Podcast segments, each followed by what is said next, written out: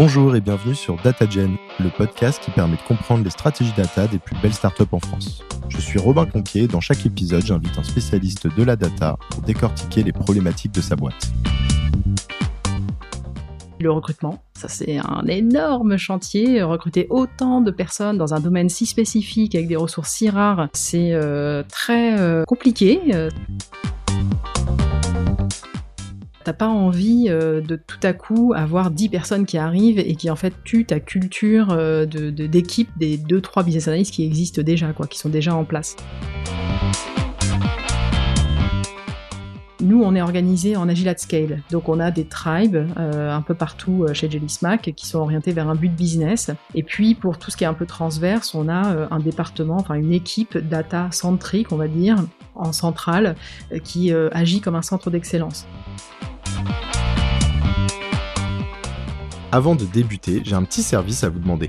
Pour celles et ceux qui ne l'ont pas encore fait, ce serait génial si vous pouviez mettre 5 étoiles et un petit commentaire sur Apple Podcast. Il vous faut juste un Mac ou un iPhone. C'est ce qui m'aide le plus à faire connaître DataGen et donc à attirer des invités exceptionnels. Fin de la parenthèse, je vous souhaite un bon épisode.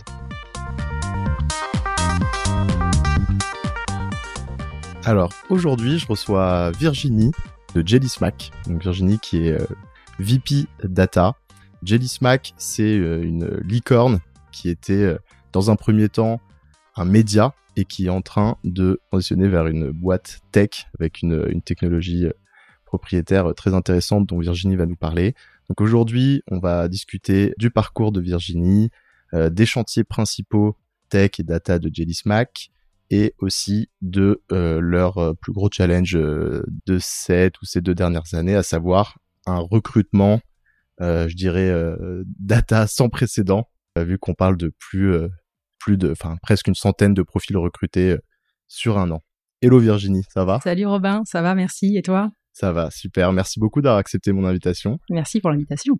Est-ce que tu peux nous en dire un peu plus sur Jelly Smack oui, alors Jelly Smack, ça a démarré il y a six ans à peu près, en 2016. c'est une start-up, hein, c'est parti d'un constat très simple. Les gens, les jeunes en particulier, ne regardent plus la télé, et ils vont directement sur les réseaux sociaux pour euh, leur source de fun, d'infos, euh, d'entertainment. Euh, ils ciblent directement les vidéos qu'ils ont envie de regarder. Donc les fondateurs de Jelly Smack se sont dit, eh bien créons des chaînes thématiques directement sur les réseaux sociaux, mais soyons sûrs qu'on va avoir vraiment un, beau succès avec nos vidéos, qu'on va faire le buzz en quelque sorte. Et donc on a à ce moment-là monté une équipe data science. Évidemment, c'est comme ça qu'on fait la magie. donc on a monté cette petite équipe de data science euh, ça a bien fonctionné assez rapidement. On a un beau succès aux États-Unis. On touche 125 euh, millions de viewers euh, par mois. ça nous place juste derrière Disney Channel et Viacom CBS, qui sont des groupes de médias, des chaînes de télé. Et puis, euh, au fur et à mesure des années, euh, bah, comme tu le sais, on a eu beaucoup de plateformes qui se sont montées autour de la vidéo, euh, Instagram, Snapchat, TikTok, donc en plus de YouTube qu'on adressait au début. et donc, ben, il y a eu pas mal de challenges pour nous. Il a fallu qu'on adapte nos contenus à toutes les plateformes. Donc, c'est des formats différents, c'est des audiences différentes, des engagements différents. Euh, tout ça, c'est devenu euh, assez euh, compliqué à gérer. Donc, notre équipe de data scientists s'est étoffée sur la computer vision, sur le NLP, faire en sorte qu'on puisse vraiment adapter nos vidéos. Et c'est aujourd'hui cette technologie qu'on offre à d'autres donc créateurs, donc qui nous on est nous-mêmes créateurs de contenu, mais on a aussi maintenant des partenariats avec des créateurs de contenu externes, des youtubeurs, des instagrammeurs. Donc on a signé les deux plus gros euh, youtubeurs euh, du monde euh, l'année dernière, donc PewDiePie et MrBeast, et ça nous a un petit peu propulsé dans une, autre, une autre ligne de business ce qui a créé ce succès en fait chez les créateurs, c'est que même si, euh, bah, par exemple pour le cas des deux plus gros youtubeurs, ils étaient très bons euh, sur YouTube, leur présence finalement, euh, ils avaient essayé de faire une page sur Facebook et ça marchait pas si bien que ça. effectivement, ça nécessite de bien comprendre les métriques qu'il y a sur les plateformes, de bien comprendre qui sont les audiences derrière, de faire aussi toute une partie technique de reformatage de la vidéo, la recadrer au bon format. quand on passe de YouTube à Facebook, on perd pas grand chose, mais quand on passe à TikTok par exemple, on perd euh, une bonne moitié de la vidéo. Comment on fait pour remettre l'action au centre de la vidéo et ne pas perdre en fait tout ce qui se passe sur le côté. Donc c'est des choses qu'on a développées nous avec nos outils de computer vision, nos outils d'intelligence artificielle et qu'on a pu ensuite proposer en service à, nos créateurs. Donc ça, ça a très bien fonctionné. Donc depuis, ça fait à peu près un an et demi, deux ans qu'on a lancé ce créateur programme. ça fonctionne très bien et donc à un moment donné, les fondateurs se sont dit bah il faut euh, il faut qu'on embauche bah, plus de gens parce que tout à coup, on, enfin, on devient une boîte tournée vers l'extérieur, des clients extérieurs. Donc, euh, on a embauché des sales, beaucoup d'ops, des CSM, etc. Euh, mais il fallait aussi pouvoir accompagner la productivité, piloter l'activité de la société. Et on avait une équipe de data scientists surtout orientée sur le produit et la computer vision, et moins les parties plutôt d'analytics, BI, suivi vraiment de des KPI, mais réponse aussi à des questions d'analyse d'impact, etc., etc. Donc moi, c'est à ce moment-là qu'ils m'ont recruté euh, en janvier 2021 pour euh, euh, véritablement créer un voilà un pôle data entier, on va dire, autour de l'équipe de data science du début, mais donc qui comprendrait aussi la partie analytique et puis une, une partie aussi data quality, data gouvernance, market insights aussi pour mieux comprendre nos, nos concurrents et nos, nos clients, nos audiences, etc. Donc en termes de volume, effectivement, on est passé de, euh, moi quand je suis arrivée en janvier 2021, on était à peu près 300. Aujourd'hui, je crois qu'on est 1300 ou 1500. Moi-même, j'ai perdu le compte, mais en tout cas, on a recruté voilà plus de 1000 personnes euh, sur la dernière année. Et donc à la data, on a dû accompagner toutes ces personnes. Tout le monde veut euh, avoir sa data, comprendre son, ses actions, son impact sur le business. C'est une boîte qui est finalement très data, Jelly Smack, dès le début. et donc, on est passé d'une dizaine de data scientists quand je arrivée à aujourd'hui euh, euh, plus de 90, pas loin de 100 en effet. Euh, donc un gros recrutement assez massif pour pour une boîte en France en tous les cas. C'est une boîte américaine mais implantée en France. et donc du coup ça a été un gros challenge, mais je t'en parlerai un peu plus après. Effectivement, on va rentrer dans le dans le détail des, des chantiers dans pas longtemps. Peut-être juste avant, est-ce que tu peux nous expliquer comment tu t'es retrouvé VP Data chez Jelly Smack je sais que tu as, as, une expérience dans, dans, le secteur assez significative. Donc, euh, je serais curieux que tu nous, tu nous racontes un peu ça. Oui, alors moi j'ai 15 ans d'expérience à peu près. Euh, j'ai commencé par euh, de l'informatique. J'ai commencé par des études d'informatique au moment où euh, bah, c'était bouché. Ça fait bizarre d'entendre ça aujourd'hui, mais il y avait eu l'éclatement de la bulle Internet. C'était le début des années 2000 et il n'y avait pas de travail. et donc j'ai choisi ça. C'était vraiment une passion. J'adorais ça, l'informatique. Mais Attends, c'est une période où on te disait ah tu vas travailler dans l'informatique oui. parce que qu'il n'y avait pas de boulot. C'est vrai que c'est rigolo. Il n'y avait pas de boulot. Mon père m'a dit quand j'ai choisi mes études euh, mais t'es sûr que tu veux faire ça euh, C'est bouché. C'était comme si j'avais choisi sociaux, ou tu sais, je sais pas ce qu'on dirait aujourd'hui, mais no offense pour ceux qui ont choisi sociaux, mais c'est vrai qu'à l'époque, l'informatique, c'était, euh, y avait zéro job, quoi. C'était vraiment pas du tout le métier d'avenir. Ça avait éclaté. Et donc, effectivement, je suis arrivée sur le marché du travail juste après mes études d'informatique. J'ai trouvé sans doute le seul job qui existait. Je me souviens très bien de regarder sur les job boards et il y avait vraiment rien tous les jours. un jour, j'en ai trouvé un. J'ai euh, voilà, j'ai un peu travaillé euh, pendant pendant un peu moins d'un an, mais c'était pas euh, voilà, c'était pas exactement ce que je voulais faire et bah, il y avait vraiment rien d'autre. Donc je me suis dit bah je vais reprendre mes études assez rapidement. Donc j'ai enchaîné sur un master en NLP. Donc là voilà, ça a été mon premier on va dire pied à l'étrier sur la partie plus intelligence artificielle. Donc NLP, Natural Language Processing, donc le traitement automatique du langage. À l'époque, on parlait pas de data science, il y avait pas de data scientist, il y avait pas d'équipe data dans les sociétés. Hein, euh, donc euh, c'était pas quelque chose qui existait dans la langue ni en vraiment, on va dire en réalité, à part dans les centres de recherche. Ça n'existait pas dans l'industrie en quelque sorte. Euh, donc évidemment, quand je suis sortie de mon master, la première étape, ça a été de passer au CNRS. et puis moi, je voulais vraiment construire des choses. J'avais envie de voilà de d'appliquer mes, mes, connaissances, mes compétences. Donc je me suis orientée vraiment dans l'industrie. bah, effectivement, personne n'embauchait dans la data, ça, n'existait pas. Donc euh, j'ai été euh, développeur informatique hein, pendant euh, bah, 6-7 ans euh, pour diverses industries, diverses compagnies. Je suis passée chez Toyota, chez PSA, euh, puis euh, la RATP aussi. Je sais pas pourquoi beaucoup de beaucoup de transport au début. Euh, puis chez BetClick. donc chez BetClick, je suis arrivée en tant que développeur et puis finalement j'ai rapidement été attirée par un poste que j'avais pas vu auparavant, qui était le poste de DBA, donc Database Administrator, qui était vraiment donc centré sur la donnée, l'organiser, la, sécuriser, euh, mettre en place euh, des processus qui font que euh, on en prend soin en quelque sorte, mais aussi qu'on en retire de la valeur. Donc j'avais déjà vu ça avec la BI auparavant. j'avais eu quelques expériences en BI et je trouvais ça vraiment passionnant de pouvoir faire sortir quelque chose des données. mais ce poste vraiment de DBA, c'était vraiment voilà dans le dur de l'organisation de la data. Et je me suis dit que c'était assez intéressant et complémentaire avec euh, du coup mon parcours. Euh, donc je fais ça pendant euh, pendant à peu près quatre ou cinq ans et puis ensuite je suis passé chef de la BI, head of BI chez chez puis ensuite voilà ça s'est enchaîné assez assez naturellement. je suis devenu head of data chez Miro par la suite et VP data maintenant chez Jelly Smack. Et juste pour rebondir sur database administrator, aujourd'hui ça s'appellerait comment effectivement pour qu'on le relie? Ouais, c'est une bonne question. c'est peut-être pas un niveau équivalent, mais c'est vrai que c'est une bonne question. À l'époque, c'était, euh... bah, à l'époque, il y a encore pas mal de boîtes qui ont ça, mais c'est vrai que ça se basait sur des, euh, des, bases de données qui étaient on-premise, comme on dit, donc euh, pas dans le cloud. Donc aujourd'hui, euh, c'est vrai que la plupart des startups sont passées dans le cloud, donc ça va s'appeler. Il y a plus vraiment de DBA parce qu'il y a moins de contraintes finalement liées à l'infrastructure. Ça peut scaler très rapidement avec le cloud. Le, le, cloud. Donc on va dire c'est des, des cloud engineers ou des parfois, parfois on donne ça à des data engineers.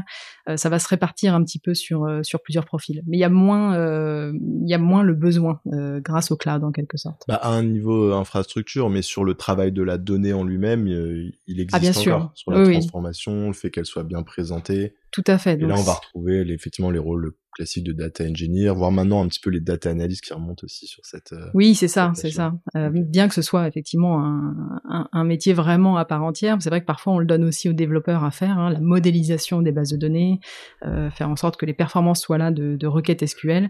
On, imagine moins qu'on a besoin d'un DBA. Moi, évidemment, étant passé par là, je pense qu'on a toujours besoin d'un DBA.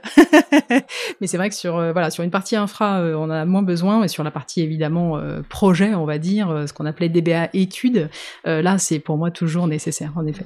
C'est marrant de voir qu'en fait, on est dans un milieu où il y a des dizaines de nouveaux jobs qui émergent presque euh, chaque année et avec un besoin en entreprise où avant il y avait trois quatre profils peut-être qui se rapprochaient de la data. Maintenant il nous en faut des, dizaines voire des centaines en c'est ça. et en même temps il y a certains certaines fonctions qui sont déjà en train de disparaître. Euh, Disons ce, voilà, de se remodifier. Il y a les data architectes aussi, les data architectes peuvent faire ça. Et ouais, c'est, en même temps une, une recentralisation et une diversification des postes data, ce qui est plutôt bon signe pour, euh, pour moi en tout cas. Alors, je ferme la parenthèse. Quels sont tes plus gros chantiers euh, de ces dernières années? Voilà, si on retourne un petit peu dans le, dans le cœur du sujet, tu nous as mis un peu le, voilà, le, contexte, donc il y a un peu le, le grand pivot que opère euh, Jelly Smack, hein, passer de bah, d'un média à la base avec voilà des chaînes YouTube euh, très performantes et puis aussi euh, le besoin de de hum, faire de la communication sur les différentes plateformes à maintenant plutôt finalement une, boîte qui propose un logiciel et du service pour les créateurs de contenu et donc avec bah, bien entendu voilà un, un, besoin différent et tu l'as dit aussi une accélération du développement de la data, de l'analytics, etc. Ouais, les gros chantiers, euh, bah, je vais parler peut-être euh, des gros chantiers de l'année dernière, qui est la première année en quelque sorte euh, de, la data au sens large chez Jelly Smack.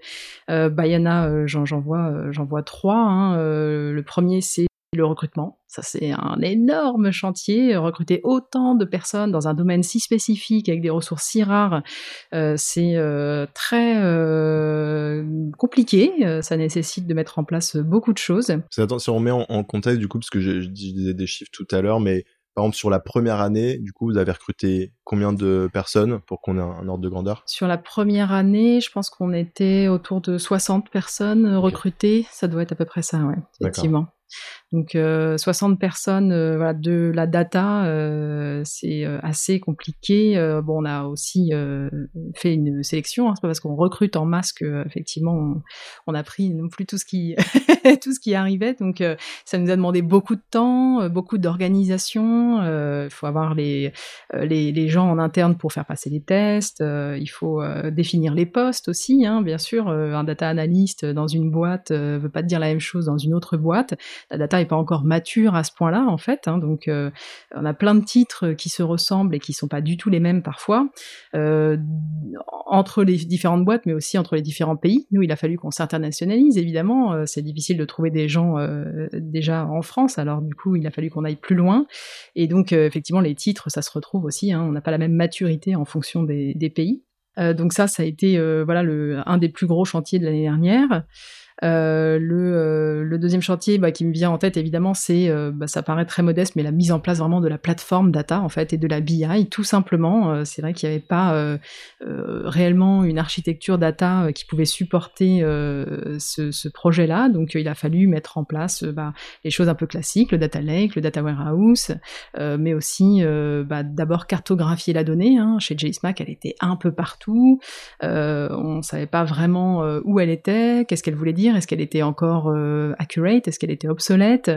Euh, Donc euh, il y a eu un gros travail autour de la centralisation, la cartographie des données.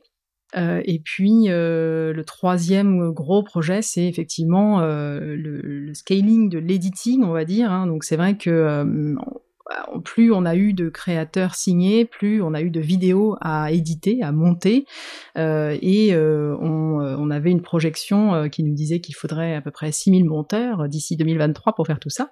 Bon, on n'est pas une boîte de montage, c'est pas c'est pas tout à fait notre notre optique, donc il a fallu imaginer le plus possible de solutions pour gérer ce problème de scaling au niveau vraiment du montage vidéo. Donc on a pour ça lancé deux deux gros chantiers euh, le premier, bah, rendre le plus possible l'édition euh, vidéo automatique, donc par des outils euh, d'intelligence artificielle, de computer vision.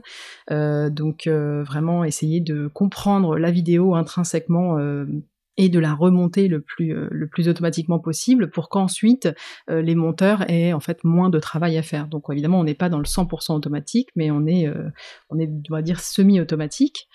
Euh, et puis euh, le deuxième projet pour scaler l'editing, c'est euh, de finalement essayer de leverager les, les, éditeurs un peu partout dans le monde. Et donc pour ça, on a créé une marketplace.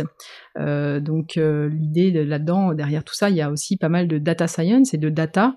matcher les bons éditeurs avec les bonnes vidéos en quelque sorte. Quels sont les meilleurs éditeurs pour ce type de catégorie de vidéos? Dans quelle partie du monde il faut aller chercher ces éditeurs-là pour monter les vidéos de euh, tel ou tel créateur, euh, faire le plus d'AB testing possible pour comprendre euh, quelle est la meilleure version de la vidéo qu'on doit sortir, qui va faire le plus de succès, etc., etc. Donc ça, le, voilà, le sujet du vraiment le scaling de l'editing a été un gros sujet en plus des autres sur 2021. Et ça, ça m'amène une question, parce que du coup, je suppose que la technologie dont tu parles sur le scaling de l'editing, peut-être juste pour euh, pour euh, éviter euh, l'anglicisme, c'est en fait c'est un peu la montée à l'échelle du montage.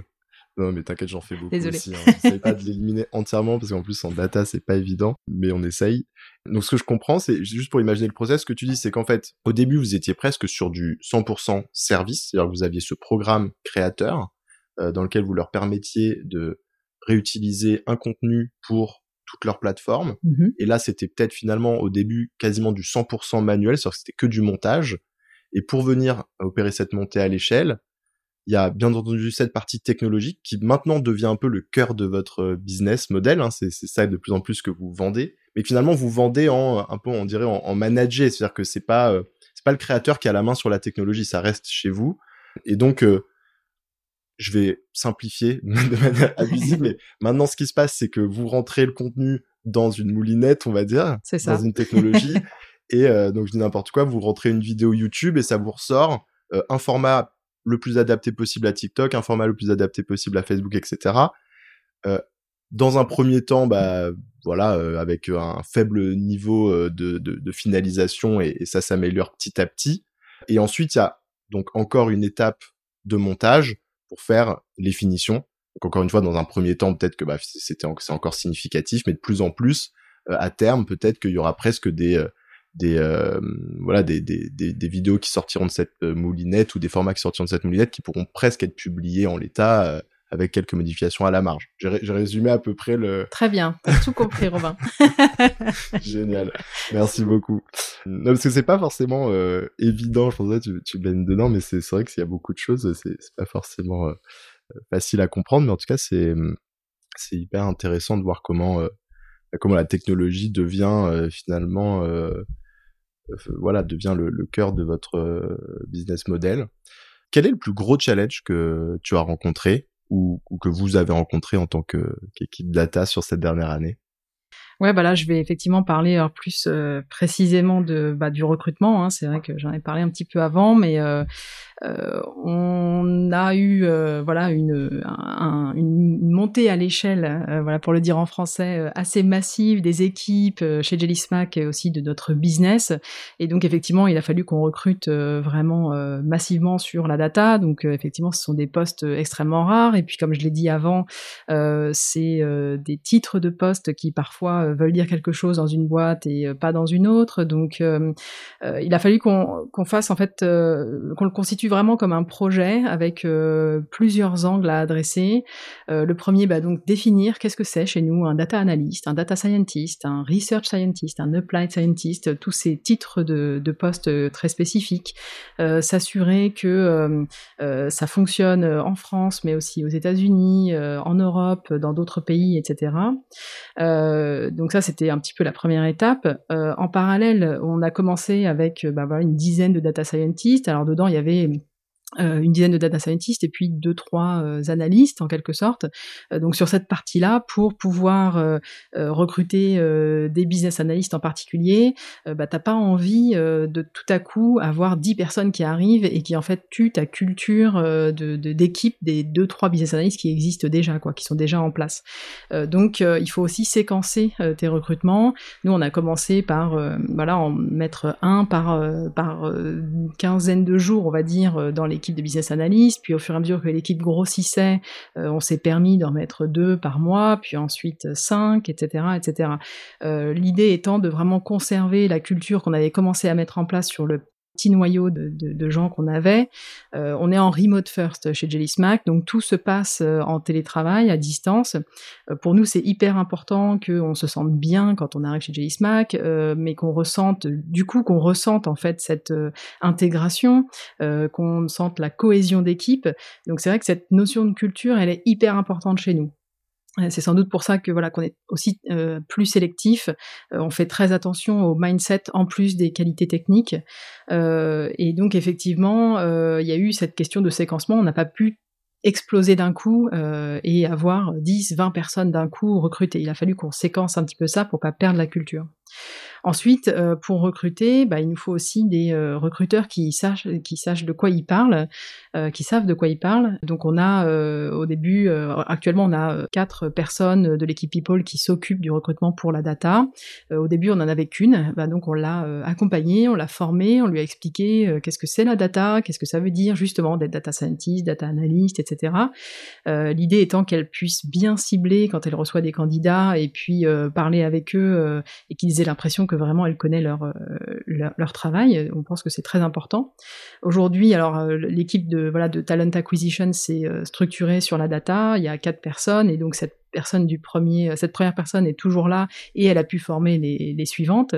Et aujourd'hui, on a des candidats qui nous disent ah mais c'est formidable ce process de recrutement. Euh, euh, j'ai eu la, la, la, la, recruteuse au tout début et elle m'a dit que euh, vu mon profil et vu mon CV, je devrais plutôt postuler à ce poste, etc. il était assez impressionné qu'une recruteuse arrive à lui dire, bah, dans le panorama de la data, et vu qu'on a énormément de, en fait, de, de postes, elle a été capable de lui dire, vu ton profil, tu pourrais faire ça et ce serait peut-être plus, plus facile que tu postules à ça. Donc ça c'est quelque chose qui était important, qui fonctionne très bien. Les candidats en général ont, ont une bonne impression du premier contact. Et puis euh, ensuite, bah, euh, nous, on veut que ce soit une, une bonne expérience en fait hein, de postuler chez Jelly Smack parce qu'on recrute tellement qu'on a besoin aussi que ça se passe bien pour nos candidats. Donc euh, on a aussi formé nos nos équipes en interne, alors au début, pareil, hein, ils étaient que deux ou trois sur une partie, une dizaine sur l'autre partie, mais euh, il faut les un petit peu les, les, former à euh, recruter, donc faire un petit peu des briefs de tests, euh, faire les tests techniques avec eux, s'assurer qu'on est bien raccord sur ce qu'on cherche, qui va entrer dans l'équipe. Et en plus de voilà de nos talent acquisition en interne, on a aussi euh, fait appel à des cabinets euh, en externe et notamment euh, une recruteuse, une chasseuse hein, qui nous aide sur les parties diversité aussi. Hein. On veut être sûr d'avoir un bon pool de candidats plus large aussi au démarrage. Bon, malheureusement, on est encore toujours obligé d'avoir une, une, chasseuse de tête spécialisée finalement dans la diversité. ça, c'est très embêtant. Nous, on fait très attention à ça. Je pense que pour un pôle data, c'est hyper important d'avoir aussi euh, une équipe qui est représentative de la représentative de la société en fait euh, dans laquelle euh, dans laquelle elle vit. Et on fait très attention à toutes les les origines. Alors il y a une question de genre bien sûr, mais d'origine aussi culturelle, mais aussi sociale. Hein. tous les les milieux sociaux doivent être représentés, les genres aussi. On a près de 40% de femmes dans nos équipes data, donc on s'en tire plutôt bien. C'est vraiment pas mal pour la moyenne mondiale euh, mais c'est vrai que euh, c'est aussi un travail. Il a fallu qu'on demande euh, au cabinet et à nos talent acquisition en interne, quand par exemple bah, vous nous proposez trois candidats, bah, il faut qu'il y ait une femme dedans. On veut être sûr d'avoir le choix parmi un pool qui, qui aussi compte une femme une femme dedans. Donc ça, c'est des choses, il a fallu y penser, il fallait les mettre en place. Ça veut dire que ça ralentit peut-être aussi un peu parfois euh, les process, mais ça oblige aussi les cabinets à finalement creuser, à les creuser un peu plus, euh, et euh, on participe à quelque chose, voilà, qu'on estime important. Ouais, ce sujet de la diversité, c'est Laurent de Critéo dans un épisode, dans un épisode que j'ai fait. j'ai pas envie de dire de bêtises. Je crois que c'est épisode 7 ou 8. Il en parle beaucoup aussi. Effectivement, il expliquait que dans une équipe analytics qui est supposé euh, finalement euh, faire un peu des, bah, des interprétations et des analyses mhm. du, du, réel, c'était hyper important d'avoir un gros niveau de diversité, que ce soit sur euh, effectivement bah, sur homme-femme, social, culturel, mais aussi de formation. Ils disaient qu'ils essaient de pas sourcer uniquement leurs candidats, par exemple d'école de commerce plus un bout de camp ou d'ingénieur, mais aussi parfois d'avoir finalement des profils qui sortent un peu du lot, qui vont apprendre le SQL sur le tas, mhm. et que ça enrichit énormément les, les analyses. Donc je vous invite à le découvrir. Un petit, euh, un petit cross-sell. Et juste, je rebondis sur euh, un élément que, que tu as dit.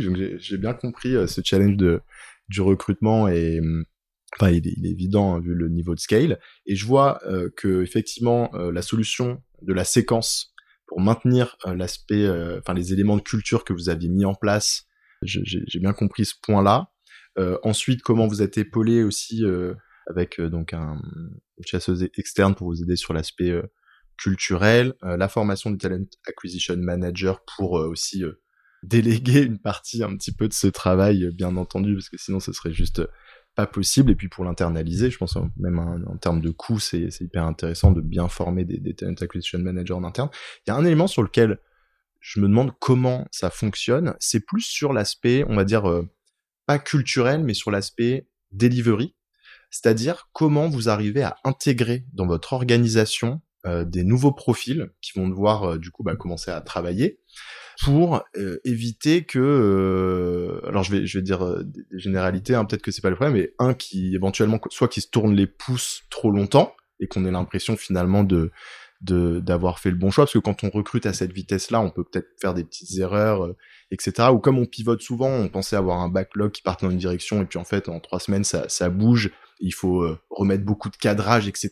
Et donc là, on a des profils qui sont pas forcément opérationnels pour cadrer. Enfin, comment vous arrivez à gérer ça? Est-ce qu'en fait, vous avez un backlog tellement lourd de choses à faire que la question se pose pas trop C'est juste, voilà, il y, a de la priorisation. Mais qu'en revanche, du coup, il y a une pression sur toi, je suppose, ou sur les leaders data pour aller mettre suffisamment de cadrage pour que ces profils, peut-être, euh, alors peut-être pas plus juniors, mais en tout cas plus jeunes dans l'entreprise, soient capables de les prendre en main comment faites face euh, à, ça pour que ça reste efficace? Oui, alors effectivement, c'est la, c'est un peu la deuxième partie. Euh, alors déjà, effectivement, je vais répondre peut-être en deux parties. Un truc que j'ai pas dit avant, c'est on n'est pas connu. Jelly Smack, on n'est pas connu, c'est notre stratégie. On voilà, on avance un petit peu caché. Et c'est vrai que bah, c'est plutôt pas mal pour certains aspects de notre business, mais c'est très embêtant pour le recrutement.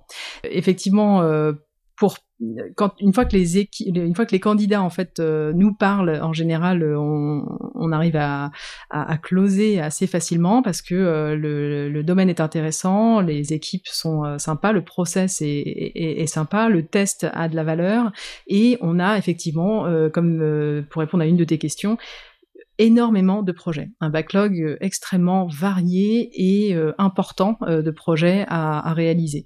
Donc quand ils voient ça en général, c'est vrai que les candidats, on arrive à les, à les, faire venir sans problème. La deuxième partie de, la réponse, c'est effectivement une fois qu'on les a recrutés, ben, comme on est remote, on les laisse pas en fait tout seuls effectivement dans la nature. On a quelque chose d'assez cadré maintenant, donc on a mis en place aussi l'année dernière, ça fait partie de ce projet de recrutement. Les deux premiers jours, ils ont l'onboarding Jelly Smack, donc ils sont euh, euh, pris en main, euh, pris en charge, euh, occupés à différents meetings qui leur expliquent la société, les différentes équipes. il y a des rencontres avec les fondateurs, il y a des rencontres avec certains C-level.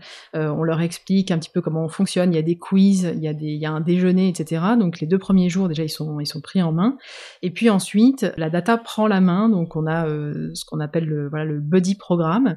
donc le buddy programme c'est quelqu'un de la data qui se porte volontaire pour accompagner un nouvel arrivant ou une nouvelle arrivante euh, dès qu'ils arrivent. Donc euh, c'est un touch point de 15 à 30 minutes tous les jours pour s'assurer que tout va bien. Euh, est-ce que ta machine est bien arrivée? Est-ce que tu as bien tous les codes d'accès? T'expliquer un petit peu le data model. On a fait beaucoup de vidéos, on a beaucoup de, de, documentation sur Notion, qui est notre outil de knowledge management. Il y a beaucoup de choses, il, y a quelque il y a un process assez rythmé, assez bien détaillé pour que le nouvel arrivant ait déjà des choses à aller lire, à aller regarder, euh, pour qu'il puisse euh, s'intégrer, s'infuser en quelque sorte dans à la fois dans la culture Jelly Smack, mais aussi dans les outils, dans les produits, euh, dans le mindset. Et puis, alors cette phase d'onboarding data, on se dit qu'elle dure entre deux semaines et un mois en fonction de la, la juniorité, de la seniorité en effet du nouvel arrivant. Et pendant cette, cette phase d'onboarding, ils sont dans aucune équipe. Ils sont dans ce qu'on appelle l'incubateur. Et donc c'est euh, nous on est organisé en agile at scale. Donc on a des tribes euh, un peu partout euh, chez Jelly Smack qui sont orientés vers un but business. Et puis pour tout ce qui est un peu transverse, on a un département, enfin une équipe data centrique, on va dire. en, centrale qui agit comme un centre d'excellence. Et donc dans cette partie centrale, on a un incubateur et dans cet incubateur, donc tous les, nouveaux arrivants euh, entrent dedans et on leur donne en fait des sujets, petits ou gros sujets en fonction de leur seniorité, qui les euh, met un petit peu euh, voilà dans, euh, dans les projets. Ils arrivent à comprendre ce qu'on attend, à quoi ils peuvent répondre, quel type de, de sujet on peut traiter. Et une fois qu'on les sent prêts, assez aguerris, qu'ils ont bien compris nos outils, les modèles de données, les questions, les projets, etc. Ben là, on leur présente en fait différents choix. Donc c'est un peu une société dans la société. Jelly Smack, on a plusieurs petites startups et ils peuvent finalement décider de rejoindre une tribe, d'être affectés à une tribe pour travailler sur euh, des sujets vraiment spécifiques. Alors, on a les sujets de détection des créateurs les plus prometteurs, donc euh, les analyses, ça va être euh, bah, justement, voilà, comment on peut identifier que ce créateur-là, il a plus de, de, de, de il va avoir plus de succès que celui-ci. On a des tribes orientés plutôt sur la marketplace, donc ça, ça va être plutôt, voilà, aider à comprendre la, le, le meilleur matching entre une vidéo et un éditeur, mais aussi essayer de comprendre intrinsèquement qu'est-ce qui fait la qualité d'une vidéo, euh, pour être sûr que finalement euh, pouvoir un petit peu désigner les éditeurs les plus euh, les plus forts en quelque sorte. Ça c'est pas facile. Et puis on a d'autres tribes dont on parle pas très souvent en public, mais c'est vrai qu'on a aussi on s'adresse à la, à la crypto par exemple. On a une tribe sur la NFT, donc on a pas mal de voilà de candidats data analyst, data scientists qui sont intéressés par ça et qui au bout de leur onboarding, de leur incubation, euh, se disent bah moi j'aimerais bien aller voir euh, ce qu'on fait en NFT. Puis il y en a d'autres qui décident de rester euh, dans cette entité centrale et là-dedans ils ont des projets du coup très transverses et très divers puisqu'en fait ils ils ont euh, ce qui arrive en fait dans le backlog et qui peut provenir de, plusieurs euh, interlocuteurs différents. Donc c'est comme ça que voilà, on gère un petit peu la montée en compétences, le test des nouveaux euh, arrivants. donc on les laisse pas tout seuls. Et une fois qu'ils sont partis en tribe, si jamais ils décident d'être affectés à des tribes, on continue d'avoir, ben, comme on agit en centre d'excellence, en fait, on a aussi des instances deux fois par semaine où on réunit tous les data scientists, tous les applied scientists, tous les gens d'un même métier pour pouvoir suivre ce qu'ils font dans leur tribe respective. Est-ce qu'ils ont des blocages? Est-ce qu'ils ont besoin d'aide? Il y a aussi des sessions de formation interne. on fait intervenir des gens de l'extérieur. Voilà, il y a pas mal de choses qui se passent. Donc il y a toujours cet aspect un peu communautaire de la data qu'on conserve, même si ils sont affectés en quelque sorte à d'autres tribes. Ok, donc en fait, ce qui se passe, c'est que tous les profils passent par ce centre d'excellence. Mm-hmm. On va dire cette team un peu ce, socle. Parfois, certains vont l'appeler les plateformes. Enfin, elle a plein de noms.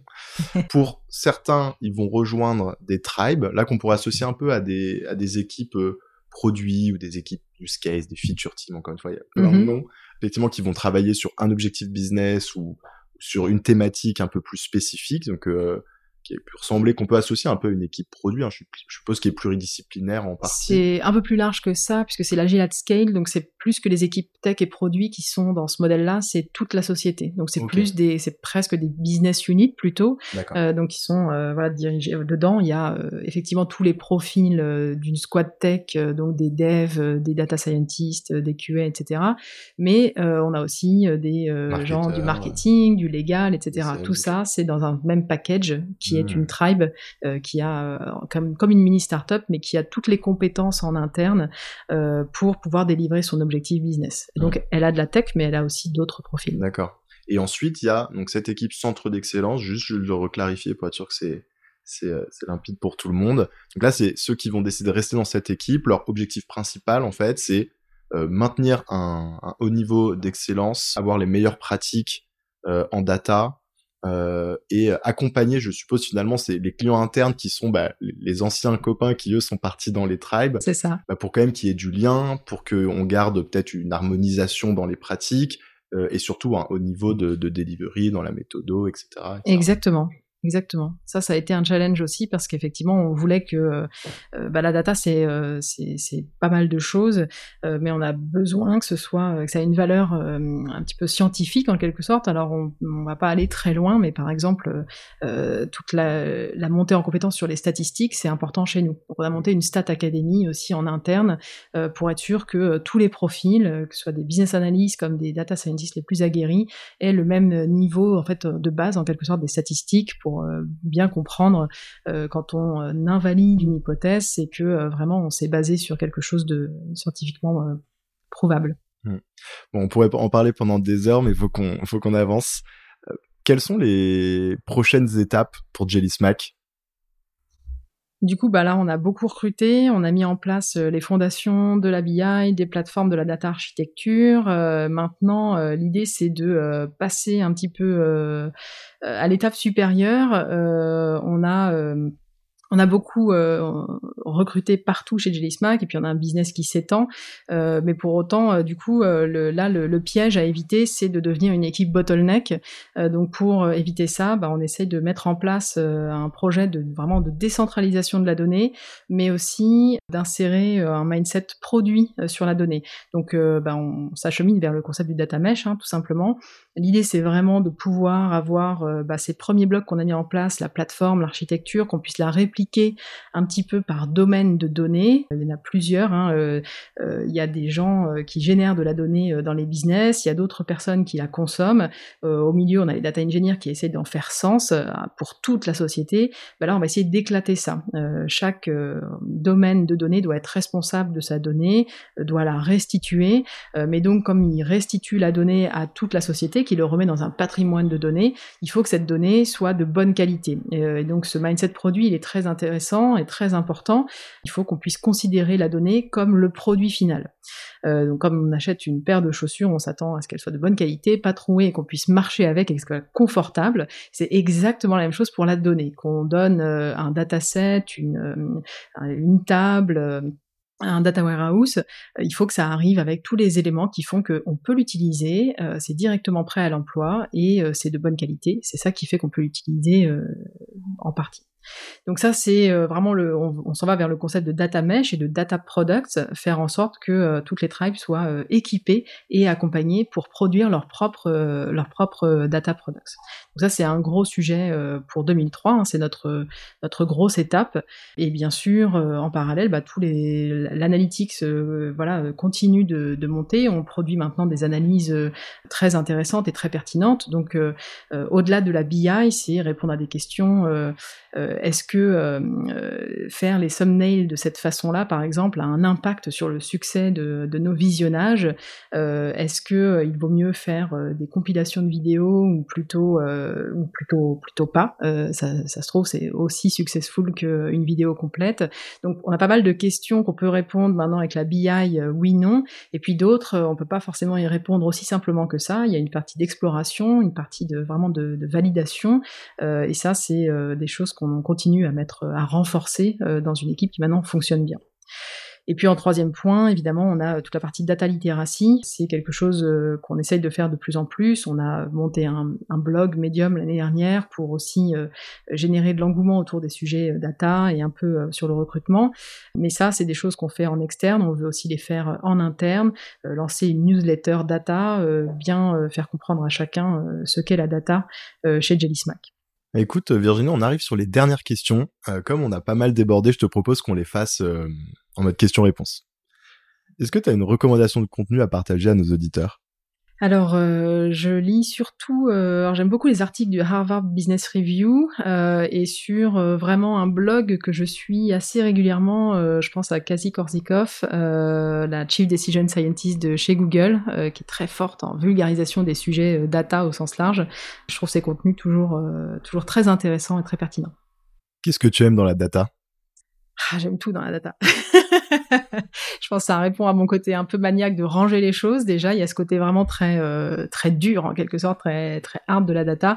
Et puis bon, ce que j'aime le plus, hein, c'est la magie qu'on peut en faire ressortir, hein. les décisions qu'on peut en prendre, tout ce qu'on peut en faire avec le machine learning. Euh, la data, elle est partout et euh, finalement, ce qu'on ça, ça, veut rien dire quand on la regarde comme ça à l'état brut. Et en réalité, c'est une mine d'informations et, et finalement, ouais, de magie derrière ça. J'aime tout dans la data. Qu'est-ce qui t'a le plus fait progresser? Je pense que je dirais euh, mon expérience chez BetClick, euh, parce que j'ai eu trois jobs chez eux, euh, développeur informatique, DBA, puis Head of BI, et finalement, c'est vraiment, je pense, le job qui m'a fait le plus progresser. J'étais entourée en plus d'une équipe vraiment de haut niveau, dans une société déjà très bien structurée en réalité. J'en ai rarement revu par la suite au niveau tech d'un si bon niveau. Donc je pense que je dirais que c'est cette expérience-là qui m'a fait le plus progresser. Quel est le meilleur conseil qu'on t'ait donné? Ça va revenir aussi à quelqu'un qui me l'a donné chez BetClick et c'était euh, prendre des décisions tout simplement. Qu'elle soit bonne ou mauvaise, euh, tu restes pas dans, dans un entre-deux, il faut pas rester dans un entre-deux. Euh, vas-y, euh, prends une décision et on verra bien si c'est ça ou pas, tu itéreras. C'était quand je venais de prendre le poste de Head of BI, euh, j'étais j'étais un peu anxieuse, je pense, du côté management d'équipe et de projet. je voulais faire au mieux. Le CTO de l'époque, qui était le chef des DBA aussi, m'a dit l'important c'est de donner des directions et de prendre des, des décisions. Et ça m'est toujours resté. Je me dis bon bah tant pis, elle est peut-être mauvaise cette décision, mais j'y vais, je la prends, puis on verra ensuite. Euh, rien n'est euh, immuable. Bah, écoute Virginie, merci beaucoup pour le partage, c'était un immense plaisir. Merci à toi. Et euh, à bientôt. À bientôt. Merci d'avoir écouté cet épisode. Avant de conclure, j'ai un petit service à vous demander. Si ce n'est pas déjà fait, est-ce que vous pourriez mettre 5 étoiles et un petit commentaire sur Apple Podcast? C'est ce qui m'aide le plus à faire connaître DataGen et donc à attirer des invités exceptionnels. Merci et à bientôt